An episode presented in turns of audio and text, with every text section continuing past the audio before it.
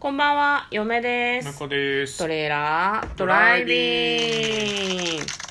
はい、始まりました。トレーラードライビング。この番組は映画の予告編を見た嫁と婿の夫婦が内容を妄想していろいろお話ししていく番組となっております。運転中にお送りしているので安全運転でお願いします。はい今日はですね、はいおうち収録でございますおうち収録でございます。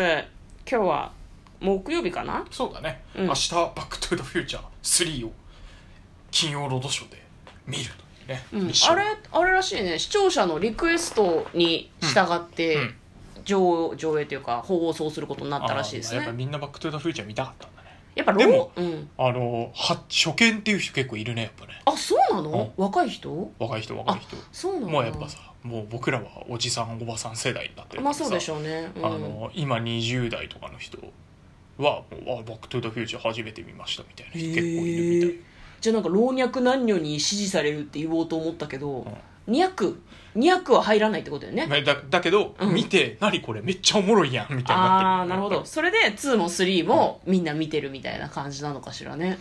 そうか。なんか3の後はあれやるらしいじゃないですか。なんかデロリアンが出てくる、なんだっけね。スティーブン・スピルバーグのさっき CM してたけど忘れちゃった。あ本当。うんなんかね続編じゃないんだけどデロリアンがスピンオフみたいな感じで登場する別の映画やるらしいですよ、へえすごいね。うんそれもねなんだっけなレディープレイヤー1だったかな。はあ、はあれ劇場にね見に行った見に行きたかったからねちょっとね、見るの楽しみなんですね、無事に見れたらあの感想を話せますよ私たち。あれ確か妄想してるんで。ははい。い、まあ見るかどうかわかんないけどね。はい。はい、じゃあ今日も映画の妄想していきましょう。今日妄想する映画はこちらですブリット・マリーの幸せな独り立ち2020年7月17日公開97分の映画ですはいはい。なんかね、黄色いレインコート、レインコートじゃないか、コートを着ているおばさまが主人公です。63歳ということですね。はい。じゃあまず予告編の方復習して内容の方妄想していきたいと思います。スウェーデンでナンバーワンの大ヒット。北欧の映画ということですね。すごいね、完璧な主婦の方らしいですね。おそらく専業主婦です。だからね、窓の掃除とかすごいやって、まあ、常にお家は清潔にして、まあなんか、なんだろうなカトラリーとかもねめめちゃくちゃピカピカに磨き上げて綺麗に並べてるのね几帳面なんだろうねでなんかご飯とかも掃除も完璧にやるし美味しいご飯も作るしきっちりした主婦なんですよね頑固で笑わない主婦のブリット・マリーさんが主人公ですなんかねあの旦那さんが行ってきますのチューをしてきたりして、まあ、旦那さんと2人でそこそこ幸せに暮らしてんのかなっていう感じなんだけど旦那さんが事故に遭うんですね、で病院に行ったらなんかば爆裂なおっぱいのお姉ちゃんがいてまあ多分4 5 0代かなっていう感じなんだけど、どちらが奥様ですかって言われちゃうの。どうやら妾がいたのかなうん。旦那さんに。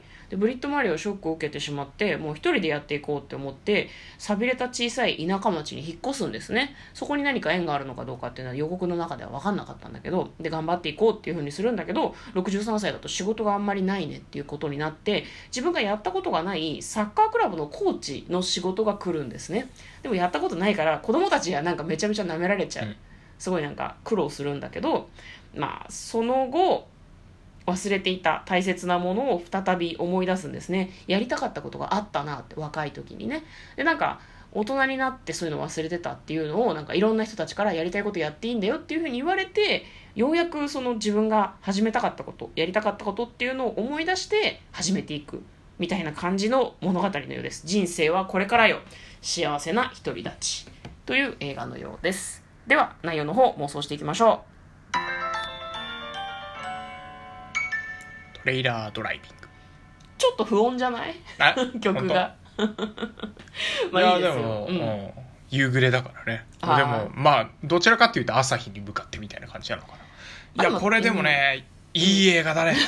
見てないからやめいてやそう。いやそうなんだけど今のち予告編なんかあの泣きそうになっちゃったもんね そう。おーみたいな。向こうなんかねなんかハマったらしいんだよね。そうなの？予告編良かったね。おまあまあいいいいいい予告だったと思うけどね。うん。なんか夢は何なのとかあの、うん。おばあちゃんに聞くっていうのとか。うん。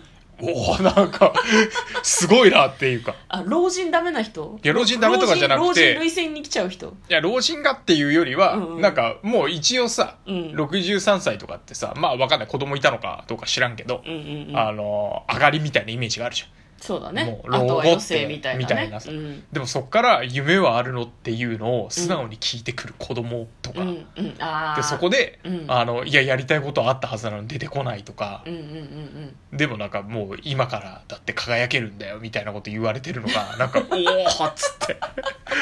うんなるほどなるほど。疲れてるのか？大丈今夫か？疲れてるのもある。のもあるかもしれないけどでもうん。なんかやっぱこそっからなんつうのもういくつになってもやりたいこと見つけたら、うん。あのやったらいいじゃないみたいなうんうんうん感じのがいいよね。うん、わかります。私もその通りだと思う。年齢でなんその年でそれをやるなんておかしいとかいうのはね、このご時世ナンセンスだと思いますよ、言うたら私たちだって結構いい結構いい年っていうかなんかもう結婚してだいぶ経つし、ん。30代中盤ぐらいってもうそろそろねなんか家買おうかとか友達がそんな話してんのに、なんかこう割と好きなことばっかりして生活してるから。うん。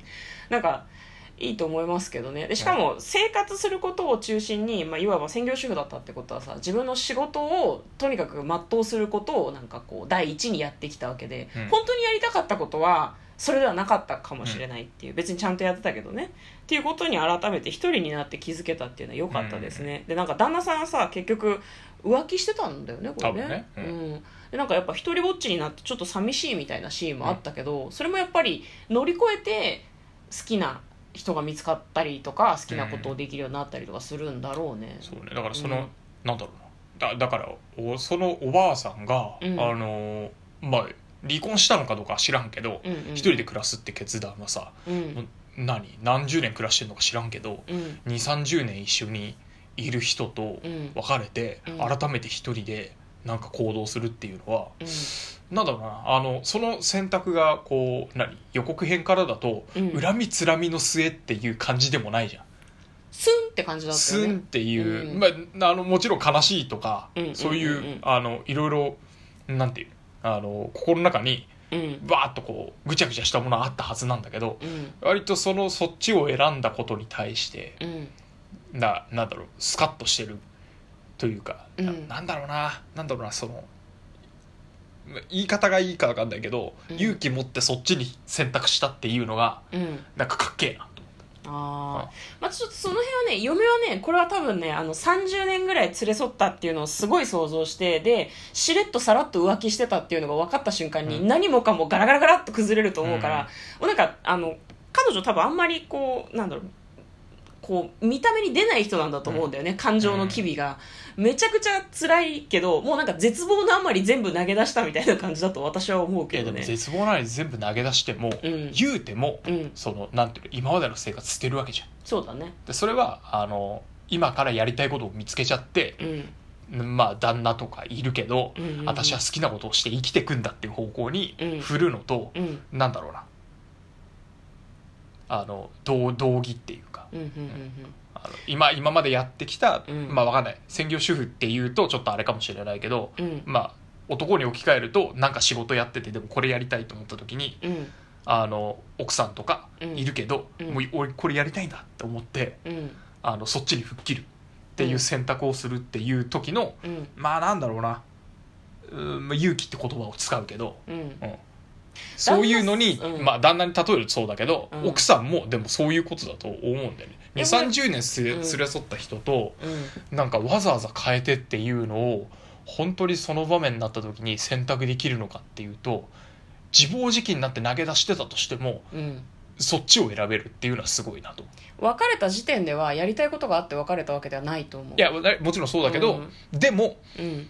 あのまあなあなあにしてそのまま一緒に生活する選択もあったわけじゃない。うんうんうん。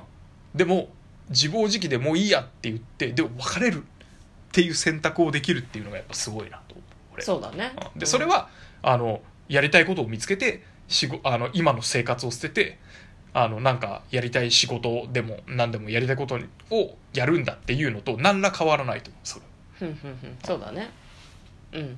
だからなんかあすげえなすげえなそっち。あ離婚の方へまあ離婚してから分かんないよ。離婚してい。いんだけどいいんだけどあの予告編にめちゃくちゃ感化されててちょっとなんか心配になるレベルです。大丈夫ですか？まだ見てないですよ私まだ見たちてないけど。本編は未視聴です。うん。離婚してるかどうかも知らんけど 知らんけど、うん。あの生活を捨ててそっちに振り切れるっていうことと、うん。まあ、できたらやっぱりその中でうん。よりやりたいことを見つけていただきたいなっていうのがね、うん。すごい、めめっちゃ応援したい。めっちゃわかる。めっちゃわかるんだけど、内容妄想しよう。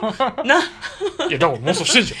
今妄そうしたい。想してないじゃん。そういうそういうところをもっと煽ってほしいわけですよあ、なるほどね。私あれだと思うけどな、主婦業をやってきて、サッカー教えられなくって、自分には全然特技がないっていうことで落ち込むと思うんだけど、うん彼女が得意なのは整理整頓なんですよ。整理整頓ときちんとしていることがとにかく得意。子供の世話したことないし、運動もしたことないかもしれないけど、その2点が、意外と役立つっていうところを映画の中で描いていくと思う。子供たちにきちんと洗濯物を畳むことを教えるとか、物をしまう場所をきっちりやるとか、で、そういうのの工夫に長けてるんだと思うのね。なんかこう段ボールで仕切りを作ったりとかして、ここにしまうとこんなに綺麗っていうのを子供に分かってもらうところからやるんだと思うのね。でそれによって自分の主婦業無駄じゃなかったなっていうフェーズもきっとあると思うんだ。まあそうねでもね、うんなんかねそれがあったからみたいなのにしないでほしいな もうなんかあの全然関係ないことでもういいから夢中になっててほしいそれはね、後半あると思あうよ。るあると思うけど、それのおかげでうまくいくとかは見たくない違う違う違う。だからやってたことは無駄じゃないっていうので、自信を取り戻して、で、そこでその知り合いになった人から、頑張ればいいじゃん、やればいいじゃんって言われて、そうなのかもっていうふうに思うところまでじゃん、流れがもう。でもなんかね今までやってきたのをよりどころにしてほしくないそんなのはいいんだもう 私はこれやるんだっていう方向にちょ、この人なんかあったんじゃろうか。じゃあ簡単にストーリー読んでいきますね。結婚して40年になる専業主婦ブリット・マリー40は年仕事で忙しい夫のために毎日食事を作り、家の中をきれいに整えておくことが自分の役割だと信じ続けてきた。そんなある日、ひょんなことから夫の長年の愛人の存在を知った彼女は、これまでの生活を変えるべくスーツケース、スーツケース一つで家を出る。しかし、働いた経験などほとんどない63歳の彼女にまともな職は見つからず、ようやくありついたのは小さな田舎町のユースセンターの管理人兼地域の子供たちのサッカーチームのコーチという仕事だったということです。はい気になる映画です。嫁と向こうのトレーラードドライビングまったね